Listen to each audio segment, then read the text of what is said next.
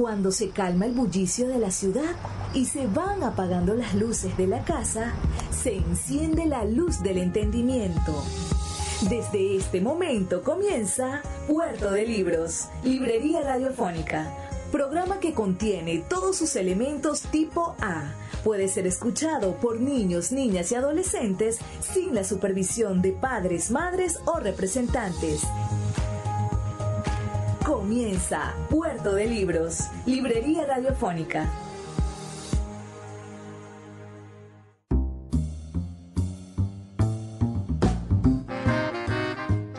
Bienvenidos a Puerto de Libros, Librería Radiofónica. Les habla Luis Peroso Cervantes, quien de lunes a viernes de 9 a 10 de la noche trae este programa para todos ustedes, haciendo realidad ese sueño de viajar a través de los libros, de surcar los mares de la imaginación, del conocimiento, esos espacios místicos y maravillosos donde los hombres han dejado su sabiduría. Vivimos días difíciles, días de, de confinamiento, de distanciamiento social.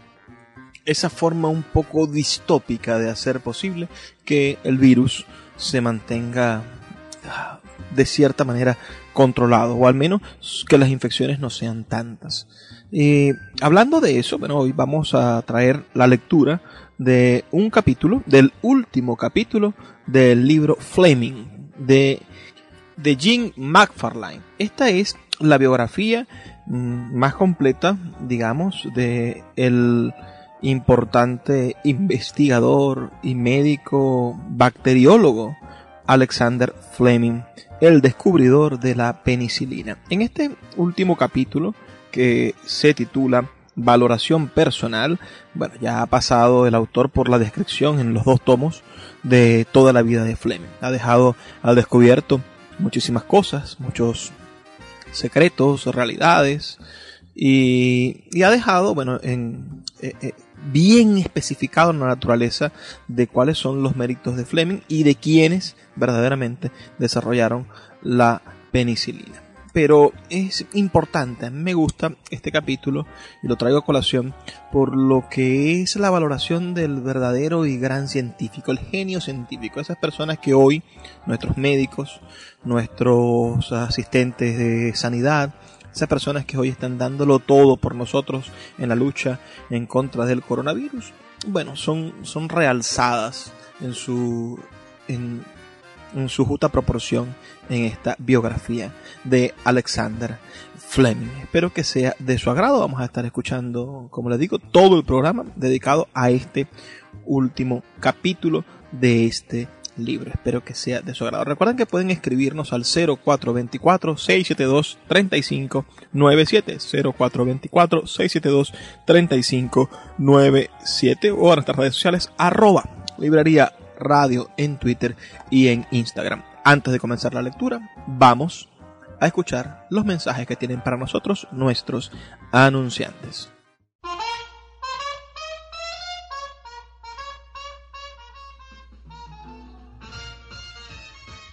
Sultana del Lago Editores es una empresa de servicios editoriales radicada en Maracaibo, la única que presta servicios de impresión bajo demanda en nuestra ciudad. Gana dinero vendiendo tu libro en su plataforma virtual. No necesitas invertir en grandes tirajes. Tus lectores podrán leerte a la vuelta de un clic y obtendrás regalías. Por ello, su eslogan dice, escribimos, corregimos, diseñamos, editamos, difundimos, vendemos y hasta cobramos por ti. Conoce más en su página web www.sultana.com.be o siguiéndoles en Instagram como arroba sultana del lago. Una y otra vez, a lo largo de los años que han seguido al trabajo de Oxford sobre la penicilina, Fleming ha sido aclamado como un genio, un gran científico y un gran hombre. Podemos ahora, sin dejarnos llevar por el deslumbramiento de la revolución de los antibióticos, juzgar la validez de estas opiniones. Se ha abusado mucho de la palabra genio, y está mal definida. ¿Qué es lo que hace falta para ser un genio? Preguntó W. H. Hughes a Flemings, mostrándole un artículo de doble página del Daily Mirror que le situaba a él firmemente en esa categoría. Tienes que tener suerte, le contestó Fleming. tan lacónico como siempre. Tienes que tener suerte dos veces, contestó Chine cuando le hicieron la misma pregunta. No era una respuesta muy en serio. La suerte puede favorecer la realización de un genio, pero no forma parte de su propia genialidad. Una de las definiciones menos satisfactorias es también la más citada. El genio es una capacidad infinita para esforzarse. Parece ser la frase de Buffon, dicha con otras palabras. El genio no es más que una gran actitud para la paciencia. De nuevo, esta capacidad puede que sea un factor importante en la expresión triunfante del genio. Puede que sea necesaria, pero no es suficiente. Thomas Edison se aproximó más cuando definió al genio como 1% inspiración y 99% transpiración, aunque resulte bastante difícil situar estos dos componentes en la misma escala. Es una aplicación de la inspiración lo que confirma el genio. La inspiración invacuo es inútil. Se le tiene que dar forma en palabras, en arte o en algún intento práctico para que se convierta en realidad. Y es este proceso de realización el que puede ser más o menos arduo. A nadie le cabe la menor duda de que Mozart y Brahms eran dos genios. Mozart escribió 41 sinfonías y 27 conciertos para piano antes de morir a los 35 años. Brahms trabajó durante 20 años en su primera sinfonía. Para Mozart, la música fluía con la espontánea claridad de una fuente de agua cristalina. Para Brahms, una sinfonía tenía que ser compuesta con la precisión monumental de la arquitectura romana. Ellos sirven de ejemplo de dos tipos de inspiración musical, pero pueden ser genios en cualquier medio. Lo que se precisa es la misteriosa aptitud que le emplaza a uno por encima del vulgo y la decisión de emplearla. El campo puede ser bastante limitado. Algunos genios de las matemáticas son deficientes mentalmente en otros campos. Si Fleming era un genio, entonces lo era presumiblemente como científico. Se le ha comparado con Newton, Galileo y Pasteur, pero la comparación revela una confusión de ideas. Puede que el descubrimiento de la penicilina haya sido más importante para la humanidad que sufre que el descubrimiento de la fuerza de la gravedad entre dos cuerpos varía directamente según el producto de las masas e inversamente al cuadrado de la distancia de ellas pero eso no implica que Fleming fuese intelectualmente igual que el autor de Principia Matemática. Los medios por los cuales Fleming consiguió lo que hizo son de un orden diferente. Fleming, cuando hablaba acerca de las lecciones que se podían aprender de su éxito, siempre recalcaba la necesidad de estar al acecho de lo excepcional. La observación aguda e imparcial era lo que conducía a los descubrimientos. Alexander Haddow escribía después de la muerte de Fleming que su mente saltaba sobre un suceso extraño que resultaba ser importante. La mayoría de los adultos son poco observadores porque tienden a ver solamente lo que les han enseñado a esperar. Lo que es totalmente inesperado aparece a veces disfrazado por algún tipo de ilusión óptica para ajustarse a lo que ya es familiar. Fleming había conservado las dotes de observación, pero no pasaba nada por alto. Desde su infancia en Shire, cuando todo acontecimiento natural era interesante y tenía un significado oculto que había de descubrir. Por lo tanto, él contaba con dos grandes aptitudes.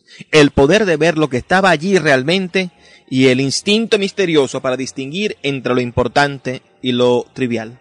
Ya fuese lo que veía la punta del vasto iceberg sumergido o simplemente un témpano de hielo que pasaba. Pero compararle con Newton, Galileo o Pasteur es entrar en otra dimensión del pensamiento, porque para estos hombres era lo usual y no lo infrecuente la fuente de maravilla e inspiración.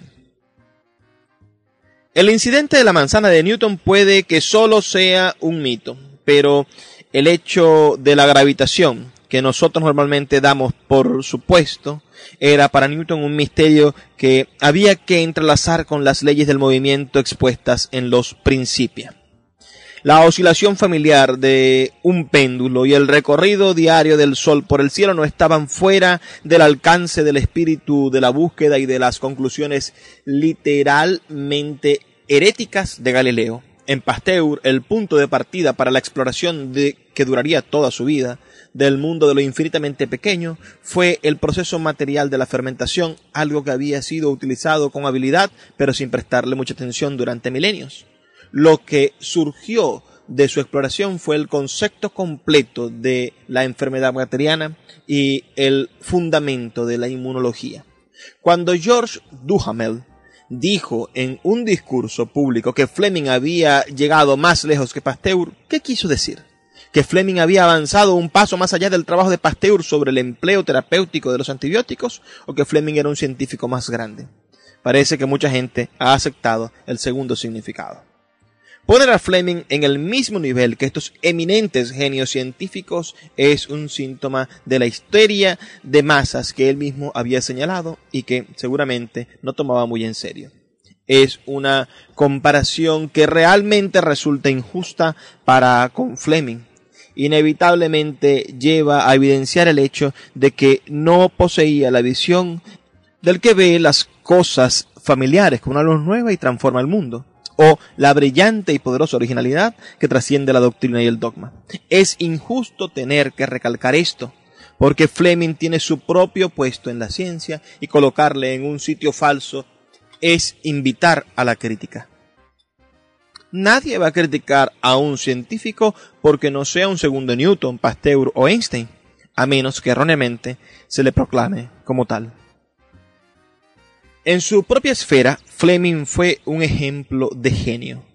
Hay que decir enseguida que era una esfera muy limitada, no tenía un gran interés en los temas más amplios de la ciencia. El genio de Fleming era esencialmente práctico y lo expresaba a través de invenciones técnicas precisas, sumamente ingeniosas y muy bien realizadas. Sus cuadros de gérmenes son un buen ejemplo de exactitud y también de su habilidad para no escatimar esfuerzos cuando quería. Inevitablemente, los autores que insisten en considerar a Fleming como un gigante intelectual han descubierto en estas obras maestras en miniatura un encantador descenso de la estratosfera del sumo pensamiento al nivel del juego humano. Esta actitud es bastante errónea. El nivel natural de Fleming era el del juego, y si alguna vez se le elevó a la estratosfera del sumo pensamiento, no existen señales de ello. Yo juego con los microbios es la repetida descripción personal de su trabajo. Era verdad literalmente. La mayor parte de su investigación era un juego para él y ciertamente la mayoría de sus diversiones procedían de todo tipo de juegos. Los cuadros de gérmenes implicaban habilidades bacteriológicas del más alto nivel dependían del aislamiento de las bacterias que iban a producir una gama de brillantes colores, del estudio de sus necesidades de cultivo e implicaban la composición de un cuadro en el espacio de un círculo de cuatro pulgadas en el que todos los colores iban a aparecer al cabo de un periodo de incubación. Los cuadros en sí estaban realizados en una forma maravillosa. Las banderas de la Unión Jack y de los granaderos apenas tenían mérito artístico, pero las pequeñas bailarinas, los jardines de flores de brillantes colores y sus diminutos paisajes, incluyendo una vista de Didon, sugerían encantadores aunque hubieran sido pintados con pigmentos normales. Fleming llegó a ser, sin embargo, un pintor de acuarelas bastante consumado, aunque From, el artista, escribía que tenía poco sentido estético. Pero si alguien pone en duda toda habilidad, tiempo y esfuerzo que se precisan para hacer uno de esos cuadros de gérmenes, que lo intente por sí mismo. Los cuadros de gérmenes de Fleming eran una consecuencia de su habilidad como bacteriólogo y su amor por el juego. Una de las líneas de investigación fue el desarrollo de medios de cultivo selectivos que favoreciesen el crecimiento de un organismo en particular y disuadiesen a todos los demás. La penicilina era una adición valiosa a esta serie de destructores selectivos y Fleming demostró esta calidad preparando unas cuantas placas en las que solo un organismo de los muchos que formaban la mezcla se desarrollaba. Pero para poner de relieve la cuestión, conseguía que el germen seleccionado se desarrollase formando sus propias iniciales. De hecho, formaba su nombre. Este truco lo repitió varias veces para demostrar las, las fuentes diferentes del isoma. Escribía, por ejemplo, la palabra huevo o lágrimas en la superficie de agar de la placa cuando empleaba una solución de clara de huevo o extracto de lágrimas y después cubría la superficie con una capa fina de agar disuelto. Cuando éste se había asentado, sembrada la placa espesamente de M. illoderiticus, después de la incubación, las palabras resaltaban en las zonas claras en contraste con el fondo de las colonias que no habían sido ni sufrido la lisis. Fleming hacía estas cosas por gusto propio y para divertirse y también para complacer y asombrar a los demás. Igualmente hacía cosas ingeniosas en la búsqueda más seria de sus investigaciones. Por ejemplo, la capa de vaselina solidificada en la parte superior de una mezcla de cultivo en el interior de un tubo de ensayo le permitía medir el volumen de gas generado por la mezcla que hacía subir el tapón como si fuese un pistón. Mediante esta idea ingeniosa demostró que el carbólico, al destruir el poder antibacteriano del serum de la sangre normal, fomenta realmente el desarrollo de microorganismos de la gangrena gaseosa. Y su herida artificial, un tubo de ensayo con puntas hendidas con las púas de un erizo, le permitió demostrar que los antibióticos no podían llegar hasta los microbios en los canales tan estrechos como los que debía existir también en las heridas reales.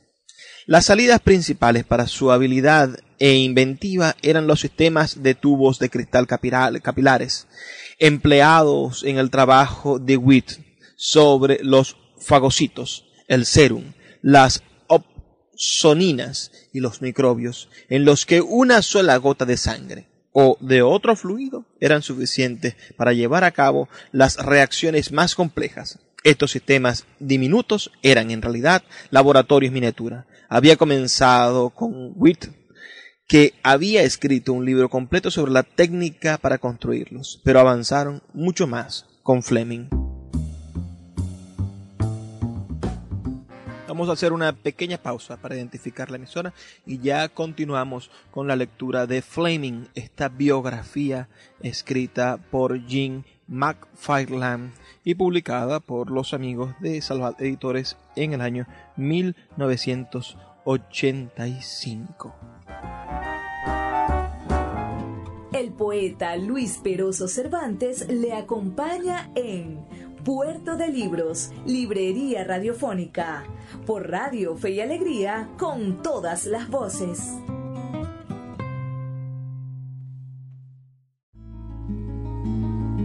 Escuchas Puerto de Libros, Librería Radiofónica, por Radio Fe y Alegría, con todas las voces.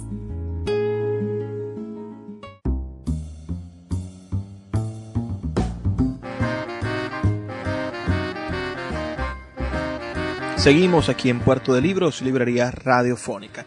Hoy estamos leyendo el último capítulo, la apreciación personal de mm, Jean McFarlane, este hombre que es profesor de patología clínica en la Universidad de Oxford y autor de numerosos trabajos científicos.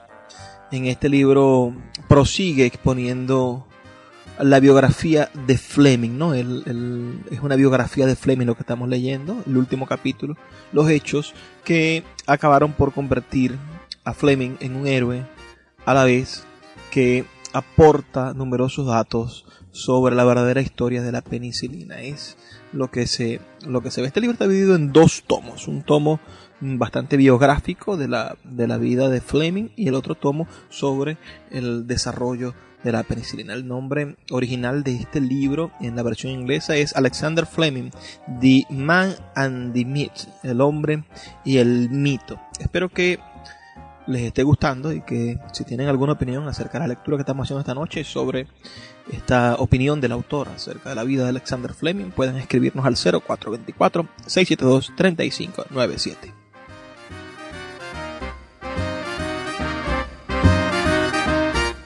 Se ha dicho con frecuencia que los poderes de observación de Fleming son los que le han situado en un lugar especial.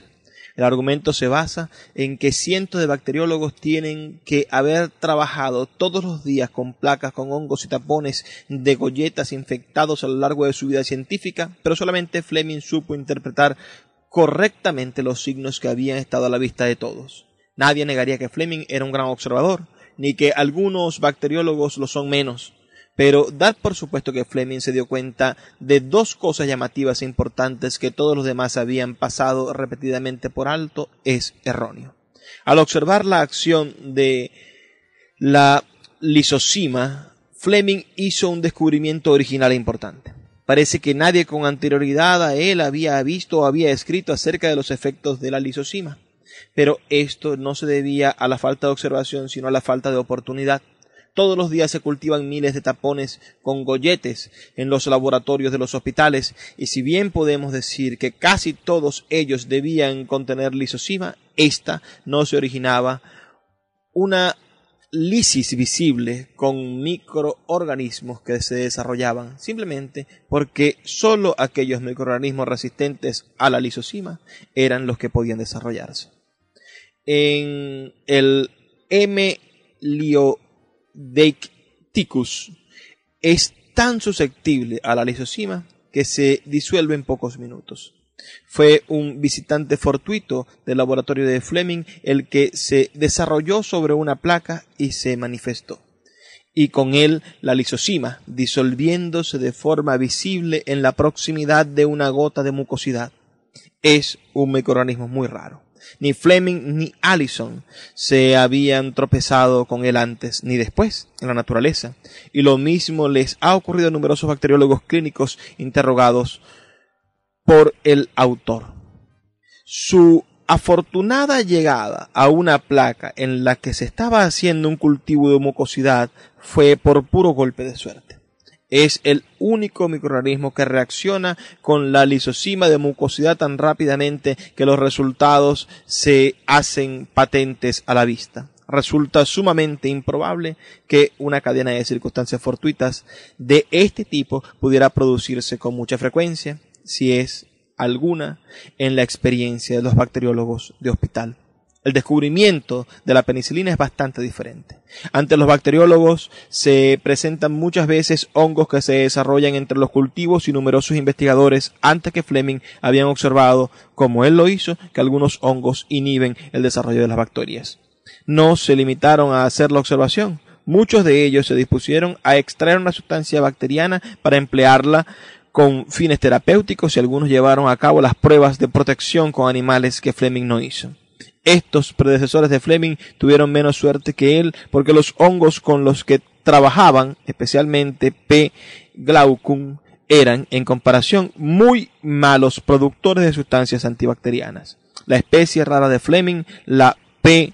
notatum, era mucho más activa que las empleadas por Burdon, Sanderson, Lister, Tiberio, Duchensen y muchos otros desde 1870 en adelante. Si alguno de estos hubiese tenido la suerte de haber sido visitado por el hongo que aterrizó en la placa de Fleming en 1928, también habría podido descubrir la penicilina y posiblemente la hubiera desarrollado más de lo que él lo hizo. Si aceptamos que Fleming poseía un determinado genio técnico, le podemos aceptar como un gran científico. La opinión popular lo haría así con certeza y fácil comprenderlo. La grandeza de Einstein es reconocida universalmente, incluso por aquellas personas que no comprenden la teoría de la relatividad. Estas aceptan sencillamente el veredicto de los expertos. La grandeza de Fleming parece que va avalada por un veredicto similar. Y la penicilina no es una teoría abstrusa, sino un hecho evidente, puesto que la mayoría de la gente cree que este inmenso avance se debe en gran medida e incluso únicamente a las cualidades personales de Fleming. No resulta sorprendente que se halle firmemente colocado en el panteón científico y es muy probable que permanezca en él. Se nos debe permitir, sin embargo, profundizar en esta imagen popular para descubrir su fundamento. Se podría esperar descubrir una historia de investigaciones importantes y originales que se prolongan a lo largo de un periodo de años logradas mediante cualidades personales de las más altas calidades. Y en el caso de Fleming debemos remontarnos en el tiempo hasta la primera mitad del siglo cuando la ciencia médica era más sencilla, dependía menos de la tecnología avanzada y más del investigador en particular. El reconocimiento de la grandeza de un científico se produce en primer lugar a través de los colegas profesionales que dominan el campo en el que trabaja. Estos se basan sus opiniones en una serie de puntos. El más obvio es el éxito de sus investigaciones, medido por la importancia de las contribuciones personales al conocimiento o avances prácticos. Pero también se tiene en cuenta la forma en la que ha obtenido dicho logro. Algunos descubrimientos son productos de la exploración paciente, otros puramente accidentales. Un científico no puede esperar obtener mucho mérito por algo accidental. Lo que revela sus cualidades es el reconocimiento de su importancia potencial y el empleo que da a su descubrimiento. Es necesario definir las cualidades que llevan al éxito. Una de ellas es la originalidad la investigación avanza a un ritmo variable. Durante un tiempo puede permanecer atascada por los hechos acumulados aparentemente sin una pauta. Puede ocurrir lo que popularmente se llama un progreso como resultado de una ráfaga de inspiración que da significado a toda la confusión anterior o el invento de alguna técnica que arroja luz nueva y transforma el panorama. Generalmente dichas innovaciones proceden de la originalidad imaginativa de un individuo y no de un equipo o un comité. Pero los inventos y las hipótesis comienzan como ideas a las que hay que dar un fundamento probándolas rigurosamente mediante la experimentación. Por muy brillantes y atractivas que sean, si no pasan la prueba deben ser desechadas o reformadas. A veces el creador sucumbe ante la fatal tentación de conservar con vida la idea, interpretando mal o haciendo caso omiso de los crueles hechos que deberían llevar a destruirla.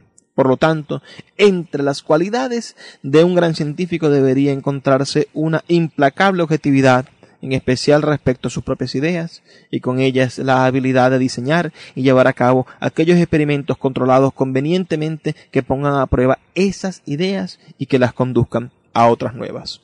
Hay otro don que atribuirle al éxito científico. Se trata del sentido de la dirección de la investigación. A menudo las líneas de investigación se bifurcan a medida que se avanzan, presentando perspectivas seductoras.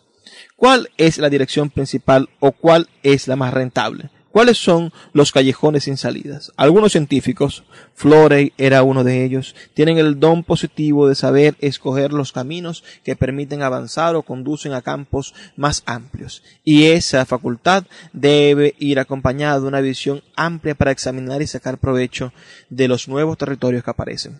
Finalmente está el asunto de la dedicación. No hay ningún sitio para el diletante, por mucho talento que tenga en la categoría superior. Llegar a ser un gran científico es una tarea dura. Se precisa una energía excepcional. Casi toda ella ha de ser canalizada hacia el absorbente tema de investigación. La energía es de origen emocional. Para algunos procede de una necesidad irresistible de explorar, de descubrir, de ser el primero en revelar alguna maravilla natural. Para otros es una curiosidad insaciable o la satisfacción intelectual intensa de resolver los problemas. La ambición personal puede ser un factor. La fama y a veces la fortuna son recompensas tangibles, un deseo genuino de beneficiar a la humanidad y a su medio ambiente puede ser un motivo poderoso. Pero cualquiera que sea el origen, la dedicación es esencial para que un científico llegue a ser grande no solamente seguía a él, sino que inspira a los demás, atrae a los colaboradores, seguidores y estudiantes. Lo pretenda o no, un gran científico se encontrará en la posición de líder de una escuela de investigación modelada por su personalidad. Admitiendo que solo un modelo puede tener todas estas cualidades, podemos pasar ahora a examinar aquellas que poseían los personajes científicos de este libro. Almor Wright y Alexander Fleming. No cabe la menor duda que Wright poseía muchos de los atributos de un gran científico. Tenía un torrente de ideas originales. Aunque no fue el descubridor del principio de la vacunación, lo desarrolló, luchó por él y llevó a cabo su aplicación. La vacuna profiláctica fue su gran éxito práctico. Su campo era el entonces nuevo de la inmunología y añadió mucho a lo que se conocía sobre el tema. Fundó el primer laboratorio clínico de investigación de Gran Bretaña y reunió su famoso grupo de discípulos devotos y con talento. Pero tenía defectos graves. Estaba tan convencido de la verdad intrínseca de sus ideas que se negaba a abandonarlas o a prestar atención a cualquier crítica cuando los hechos no podían sostenerlas. Estaba apegado obstinadamente a su fe en la vacuna terapéutica porque confiaba en los sumamente artificiales experimentos in vitro y descartaba la simple verdad del fallo clínico. El trabajo sobre las opsóninas que le quitó tanto tiempo a él y a su equipo demostró ser un callejón sin salida. ¿Puede un hombre con tales defectos ser un gran científico? La respuesta en el caso de Wright es un sí con reservas. ¿Qué podemos decir de Fleming en este contexto? Dejemos por el momento el tema de los dos grandes descubrimientos y tengamos en consideración la investigación que le había ocupado la mayor parte de su tiempo. Durante 25 años había trabajado sobre los antisépticos, siguiendo la línea escrita por Wright. Hemos visto que empleaba nuevas técnicas ingeniosas, pero el trabajo en sí era vulgar. Fleming tenía una batería de pruebas de rutina que aplicaba a todo antiséptico nuevo según éste era fabricado por los químicos. Parece que nunca había elaborado uno por sí mismo hasta que descubrió la penicilina. Comprobó esta de la misma manera y la encontró superior a otros antisépticos en aspectos importantes, aunque inferior en otros. El trabajo sobre antisépticos fue negativo en gran medida, en el sentido de que sus pruebas le llevaron a la conclusión de que ninguno iba a ser eficaz clínicamente. El resultado positivo fue que, al desacreditar los antisépticos existentes, Fleming ayudó inconscientemente a preparar el terreno para la quimioterapia.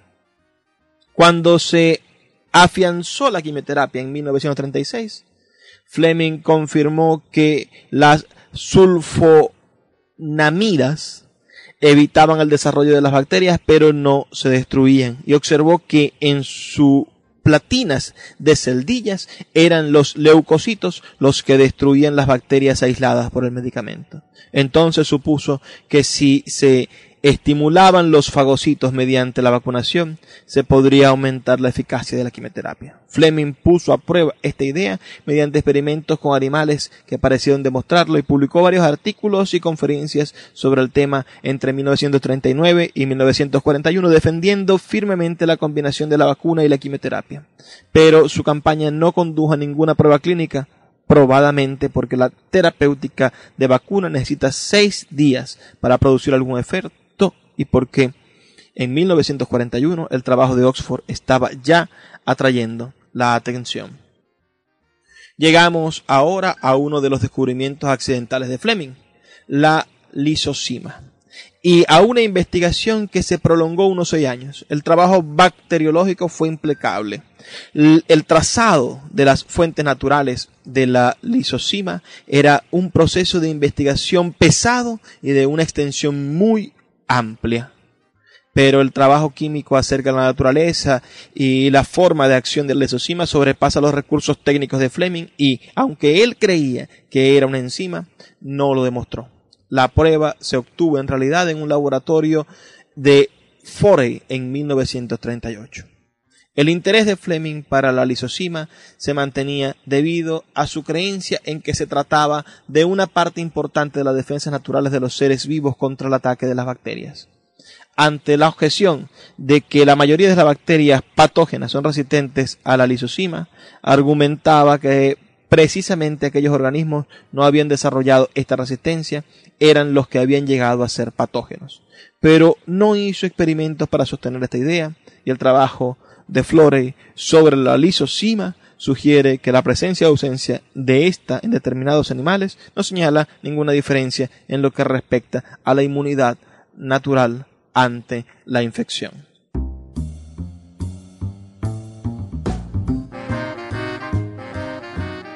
Vamos a hacer una pequeña pausa para identificar la emisora. Ya volvemos con más de esta lectura que hacemos de la biografía del, bacteriólogo, del, del científico, premio Nobel de Literatura Alexander Fleming, escrita por Jean McFarlane, profesor de la Universidad de Oxford, publicada en 1985 por la editorial Salvador. El poeta Luis Peroso Cervantes le acompaña en Puerto de Libros, Librería Radiofónica, por Radio Fe y Alegría, con todas las voces.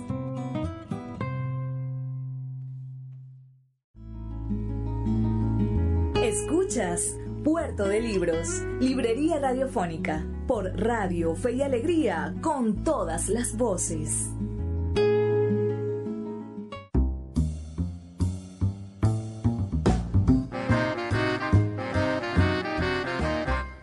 Seguimos en Puerto de Libros, Librería Radiofónica. Hoy estamos leyendo el último capítulo de la biografía Alexander Fleming, El hombre y el mito, escrita por Jean McFarlane y publicada en español por la Biblioteca Salvada en su colección Grandes Biografías en el año 1985. Si les interesa saber más sobre Alexander Fleming, ah, pueden ustedes adquirir este o cualquiera de los libros en nuestra librería en Puerto de Libros, Librería de autor.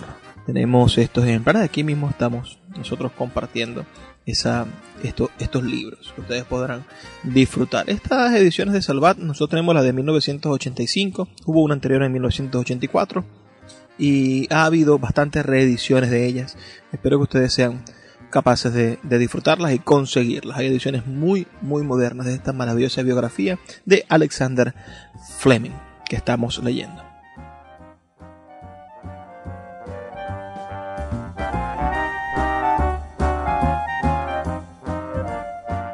Debido probablemente a estas incertidumbres respecto a la importancia de las lisosimas, el trabajo de Fleming acerca de esta atrajo poca atención a lo largo de su vida. Sin embargo, como parte de una investigación científica se sitúa entre lo mejor. Debería mencionarse, sin embargo, que contaba con un colaborador muy capaz y activo, Allison, que no ha recibido todo el mérito que merece, especialmente por parte de los escritores que se preocupan de Fleming de una forma obsesiva. El trabajo de Fleming sobre la penicilina comenzó bien, siguiendo las líneas de investigación sobre la lisosima. Reunió enseguida una lista de microorganismos sensibles que incluían, por supuesto, muchos patógenos importantes.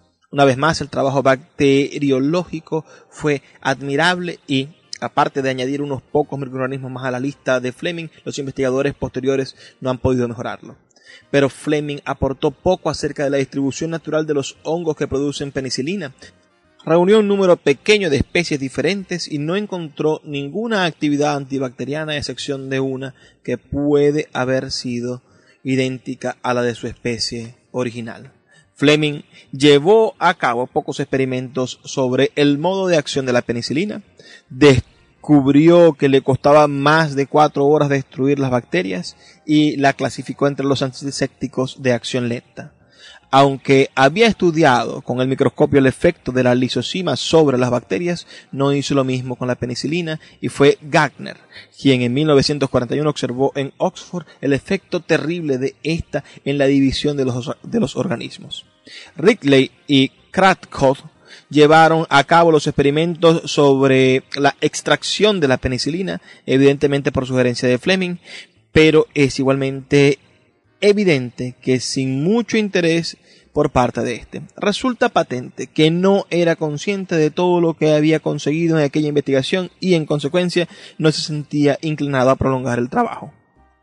Fleming reconoció enseguida que la penicilina podía ser un antiséptico útil, a diferencia de todos aquellos que habían comprobado antes, descubrió que no era tóxico. En contra tenía su acción lenta y su aparente destrucción rápida por el serum sanguíneo y su incapacidad para penetrar en los tejidos, argumentos teóricos contra su eficacia clínica. Pero, a pesar de esto, Fleming la probó localmente en un pequeño número de casos sépticos y parece que los resultados confirmaron sus dudas teóricas. Ante la posibilidad de que la penicilina pudiese ser un agente antibacteriano eficaz, si se administraba en inyección, Fleming tenía objeciones teóricas similares. Crackdock y él habían descubierto que cuando se inyectaba penicilina en la sangre de un conejo desaparecía en el espacio de 30 minutos. Dicha destrucción rápida, unida a la acción lenta, le pareció definitiva, o al menos debemos asumirlo así. ¿De qué otra manera podríamos explicar el hecho de que Fleming no llevase a cabo ningún experimento importante con animales? La otra alternativa sería una falta de iniciativa inexcusable en un supuesto gran científico. Como se ha señalado en el capítulo 21, el trabajo sobre la penicilina más continuado de Fleming fue su aplicación a las técnicas de cultivo selectivo y por espacio de muchos años se fabricó en partidas semanalmente con ese propósito. La penicilina resulta valiosa para el aislamiento de determinados organismos que de otra manera son difíciles de obtener en cultivo puro y tiene una aplicación general en la bacteriología clínica, pero el interés especial de Fleming se debía a su valor en la preparación de vacunas. Las aportaciones científicas de Fleming, por lo tanto, estriban en un estudio prolongado de los antisépticos, en una serie de técnicas bacteriológicas ingeniosas y dos descubrimientos principales, las lisosimas y la penicilina.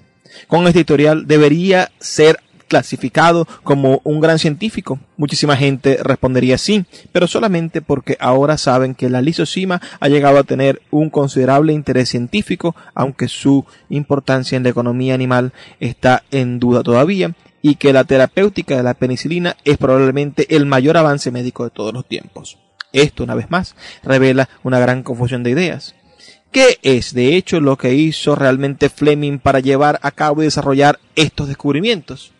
Los descubrimientos en sí, que son después de todos las aportaciones principales de Fleming, fueron obtenidos totalmente de un modo accidental y no mediante una idea cuidadosamente planeada y ejecutada, tal y como la que reveló, por ejemplo, la doble cadena en forma helicoidal del ADN. Si no se le puede atribuir el mérito de los accidentes, se le puede reconocer la vista aguda con la que los observó y la mente preparada para apreciar el interés que tenía. Existe un mérito dudoso en el desorden de cultivos viejos y en las condiciones fortuitas en las que le gustaba trabajar, puesto que era un entorno que favorecía los accidentes, como él mismo recalcó con frecuencia. Por lo demás, ya hemos visto que en el desarrollo de sus descubrimientos Fleming llevó a cabo un trabajo muy bueno sobre la lisosima y muy flojo sobre la penicilina. Ciertamente podemos decir ahora que de haber sido la lisosima y no la penicilina la que hubiese convertido en el triunfo terapéutico, Fleming habría merecido su fama mundial. Ahora podemos estudiar las cualidades personales de Fleming como científico. Hemos visto que tenía inventiva e ingenio, pero sus trucos ingeniosos no parecen haber tenido más que una importancia local en el departamento de inoculación, no fueron adoptados ampliamente y no condujeron a nuevos descubrimientos sorprendentes. En lo que respecta a ideas originales, al parecer Fleming tuvo muy pocas que fuesen propias y desconfiaba de las de los demás. Quizás la teoría y filosofía interesantes de Wright fueron las que encaminaron al espíritu independiente de Fleming en dirección opuesta. Manifestó poco interés por los aspectos más amplios de la ciencia y ninguno acerca de la filosofía. Aunque poseía un magnífico cerebro y una buena memoria y un enfoque lógico para la investigación, utilizó esas cualidades dentro de un margen muy estrecho. Solamente en un trabajo sobre la lisosima amplió su visión para incluir una opinión acerca de su posible importancia evolutiva como experimentador era un genio técnico y muchos de sus experimentos estaban ideados de una forma bellísima. Pero parece haberse limitado a métodos in vitro en pequeña escala que eran la base del propio trabajo de Wright. Este trabajo se basaba en el supuesto de que lo que sucede en los tubos de ensayo sucede también en el cuerpo vivo, un supuesto que podría ser válido si los seres vivientes y los animales estuviesen hechos de cristal. La doctrina que procedía también de Wright de que un único experimento es suficiente para establecer un principio parece que había llevado a Fleming a concluir que la penicilina podía tener poco valor terapéutico. ¿Qué se puede decir de la dedicación de Fleming como investigador? En este punto parece que le falta la necesidad emocional que impulsa a un hombre a dedicar todo su tiempo y energía a un objeto deseado. Ray le forzaba a sí mismo y a todos sus ayudantes hasta los límites del agotamiento físico y mental. Cuando Wright aminoró el ritmo debido a la edad, todos los miembros de su departamento, incluyendo a Fleming, lo hicieron también. Fleming llevó entonces una vida tranquila con un horario regular de 9 de la mañana a 5 de la tarde en el laboratorio, tardes en el club, fines de semana en el campo, largas vacaciones y muchos intereses al margen de su trabajo. Obviamente no tenía ambición personal, su motivación en un laboratorio como en el, como él mismo decía, era su amor a jugar con los microbios y las nuevas técnicas y coleccionaba cualquier cosa que fuese extraña o poco común, un naturalista bacteriológico observador. Nadie le podría considerar dedicado a su trabajo de manera intensa e inquieta con lo que Bright lo había hecho. Si Fleming se hubiera dado cuenta en 1929 de lo importante que era la penicilina, es posible que se hubiese sentido enardecido con el tipo de energía y decisión que finalmente demostró merecer la cuestión en Oxford en 1940. Pero eso nunca lo sabremos.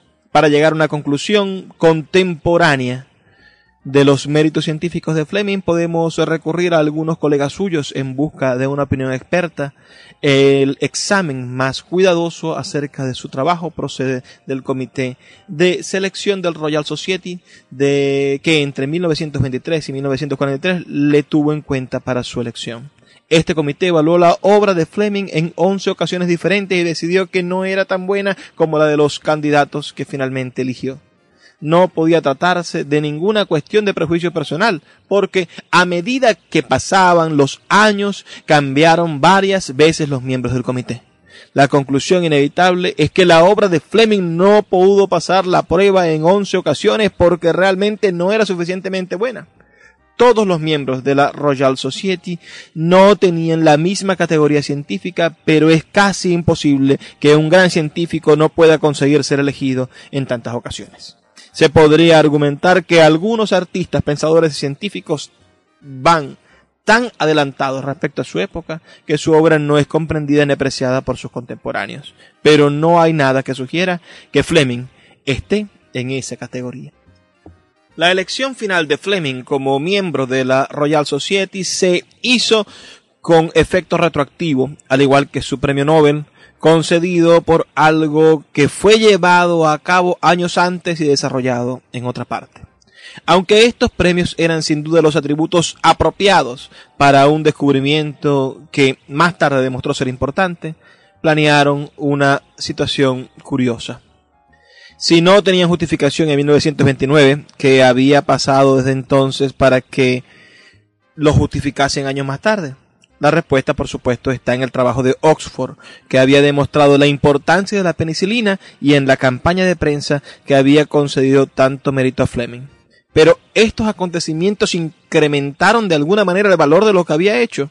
Estas dudas se formulaban también en la mente del propio Fleming, pues era un hombre honesto y modesto. El doctor W. E. Van Heiningen, un distinguido químico bacteriólogo, era el secretario de la Sociedad General de Microbiología cuando Fleming fue presidente.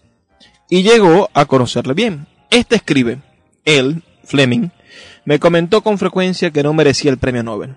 Y yo tenía que apretar los dientes para no coincidir con él. No estaba simulando, lo decía de verdad por lo menos hacia 1945-46. Al mismo tiempo, me decía que no podía por menos de disfrutar con toda esta fama inmerecida y me gustaba por ello. No sé si actuaba igual con los profanos pero aunque le hubiese gustado aparentar que era un gran científico ante mí o ante los colegas científicos, tenía la cordura de saber que ninguno de nosotros se sentía más impresionado por él que lo que él mismo estaba de sí mismo. Fue un presidente perfectamente competente de la Sociedad de Microbiología. ¿Fue Fleming un gran hombre?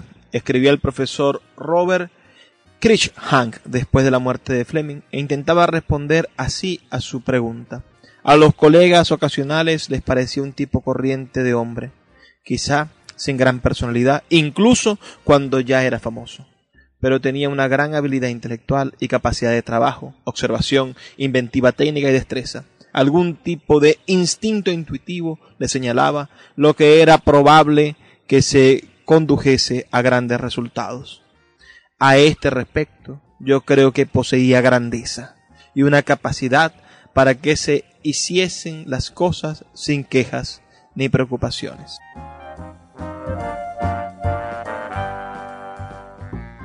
Vamos a hacer una pausa, ya volvemos con la última parte, el último segmento de nuestro programa, donde vamos a concluir la lectura de este capítulo final de la biografía Alexander Fleming el hombre y el mito, escrita por Jean McFarlane y publicada por los amigos de Salvat Editores en el año 1985.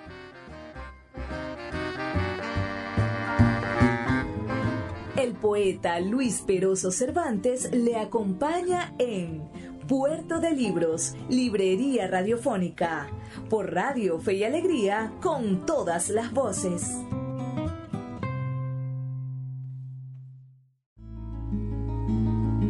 Escuchas Puerto de Libros, Librería Radiofónica, por Radio Fe y Alegría, con todas las voces.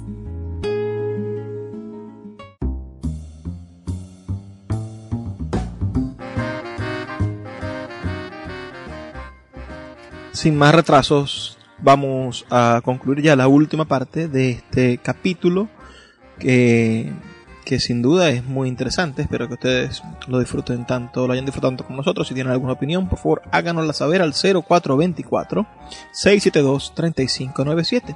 0424 672 3597. Estamos leyendo la biografía, el último capítulo de la biografía de Alexander Fleming, escrita por Jean McFarlane, profesor de Oxford, de el de Patología Clínica de la Universidad de Oxford.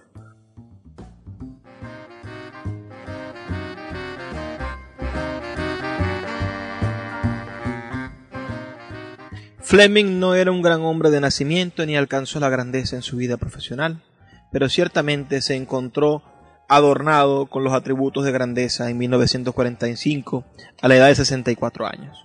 Fue una experiencia que reveló una inesperada fuerza de carácter puesto que sus incesantes apariciones en público deben haber sido una prueba terrible. Y el evidente éxito de estas tuvo que deberse a la proyección de una personalidad admirable. Un actor entrenado podría haber obtenido el mismo resultado quizás, pero Fleming tuvo que confiar en una inherente cualidad personal. Fleming, en sus andanzas como héroe mundial, fue ciertamente un gran hombre. En su vida normal, sin embargo, Fleming daba pocas muestras de su persona. Van Heinehem escribe, Flem, como le llamábamos nosotros, era un ídolo encantador, completamente inofensivo y sin pretensiones. Tenía unos modales de escocés astuto que yo creo que eran un poco fingidos. Ahora podríamos ampliar un poco la opinión acerca de la personalidad de Fleming. Era popular universalmente porque era de trato fácil, modesto, nada crítico ni sociable. Aunque parece que tenía pocos amigos íntimos, aquellos que lo eran sentían un afecto auténtico por él. En la época de su fama, su sencillez y modestia, que no sufrieron cambio alguno, inspiraban un tipo de adoración frecuente entre los admiradores de héroes científicos. El sentido del humor astuto, bastante corriente entre los escoceses, era una de las características de Fleming y había cierta malicia en sus travesuras. Aunque sucedió a White en el cargo de principal del Instituto de Patología, el suyo fue un nombramiento casi automático y no dejó ninguna importancia particular en su carácter. Wright sí la había dejado y su influencia, aunque en disminución, continuó a lo largo de la vida de Fleming. El hecho de que Fleming no alcanzase una posición en la institución científica británica que correspondiese a su estatus como héroe mundial tiene varias explicaciones. Una es que él no tenía esa pretensión. Y la gente que llega a puestos altos generalmente los han alcanzado mediante su propio interés. Otra es que, a pesar de su éxito como invitado de honor y receptor de premios en incontables ocasiones en el extranjero, realmente no tenía la presencia importante ni la agudeza social o política que precisan los receptores de las instituciones augustas o los presidentes de los comités oficiales importantes. La tercera razón es porque los científicos principales de ese país, aunque no los demás, sabían muy bien qué es lo que Fleming había hecho realmente y no habían aceptado su incontrovertible imagen popular. Resulta muy significativo que la Royal Society no le concediese ninguna de las medallas que otorga anualmente por un trabajo científico sobresaliente. Ni siquiera le eligió para que formase parte de algunos de sus diferentes comités ni de su consejo. Este y otros ejemplos similares de un desprecio aparentemente intencionado por parte de la institución británica hacia el hombre a quien el mundo en general consideraba como un héroe irritaban a muchos de los influyentes amigos de Fleming, incluyendo a Lord Benborg. ¿Por qué no había recibido Fleming un título de la nobleza, la Orden al Mérito y un monumento nacional? El coronel Pex expresaba su opinión muy extendida cuando escribió Los celos profesionales pueden ser un fenómeno absolutamente brutal y terrible. Y en muchas ocasiones Fleming tuvo que hacerle frente.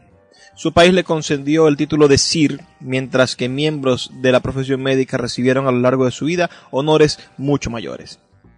Resulta difícil, sin embargo, admitir que la envidia profesional pudiera influir decisivamente en la concesión de honores a nivel nacional en los cuales se juzga el mérito al más alto nivel. La acusación de celos profesionales apunta probablemente al equipo de Oxford, cuyos miembros, con razón, pensaban que Fleming había recibido gran parte del mérito que merecían ellos. Asombrosamente, los defensores de Fleming adoptaron la posición contraria, es decir, que el equipo de Oxford era el que había reivindicado demasiado. W. H. Hughes, por ejemplo, escribe que en su libro sobre Fleming, durante muchos años ha habido una placa en la Rosaleda conmemorativa delante del Jardín de Medicina de Oxford que atribuye el descubrimiento por completo a Florey y a Chain. En realidad, la inscripción de esta placa dice lo siguiente: esta Rosaleda honra la labor de las investigaciones de esta universidad que descubrieron la importancia clínica de la penicilina. Toda la humanidad tiene una deuda con ellos porque salvaron vidas, aliviaron sufrimientos e inspiraron investigaciones futuras. Aquellos que llevaron a cabo tal trabajo fueron E. P. Abrams, E. Chines, C. M. Fletcher, W. H. Florey, M. E. Florey, A. D. Garner, N.G. Nettle, M.A. Ginis, J. Orwers y A.G. Sanders. La inscripción refleja con certeza un hecho, y solamente aquellos que no conocen los hechos pueden hacer objeciones. Existen muchos de estos últimos, tales como lo demuestra patentemente el hecho de que con mucha frecuencia los visitantes de Oxford, al ver el monumento conmemorativo, preguntan, pero ¿Cómo es que no se menciona a Fleming? ¿No fue él quien llevó a cabo todo el trabajo? Florey, diez años después de la muerte de Fleming, recibió un título de nobleza vitalicio y la Orden del Mérito. Tales distinciones eran el homenaje no solamente por su trabajo sobre la penicilina, sino por toda una vida dedicada a investigaciones importantes sobre muchos otros temas, por la fundación de la mejor escuela de patología experimental del mundo, por su actuación como presidente de la Royal Society, aportó una nueva vitalidad a esa institución centenaria y por su papel en la fundación de la Universidad Nacional Australiana. En los años en los que Fleming estuvo viajando para recibir honores en el extranjero, Florey, que era 17 años más joven, estaba dirigiendo las investigaciones que han originado nuevos antibióticos, amplios conocimientos acerca de la química y avances de extraordinaria importancia en el campo de la inmunología. Harry Dowling, en su libro Fighting Infection, Conquest and the Twentieth Century, ha escrito, quizá Fleming hizo inconscientemente un favor al grupo de Oxford al monopolizar toda la atención. Así, Florey, sin nada que distrajese su atención, tuvo tiempo para completar el trabajo que le convertiría en un gran científico y que ya había hecho de Fleming un héroe mundial.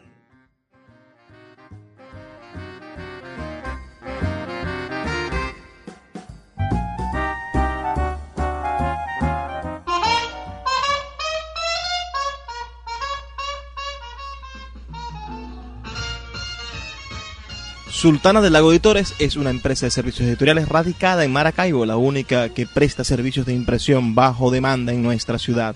Gana dinero vendiendo tu libro en su plataforma virtual. No necesitas invertir en grandes tirajes. Tus lectores podrán leerte a la vuelta de un clic y obtendrás regalías. Por ello, su eslogan dice, escribimos, corregimos, diseñamos, editamos, difundimos, vendemos y hasta cobramos por ti. Conoce más en su página web www.sultana.com.be o siguiéndoles en Instagram como arroba sultana del lago.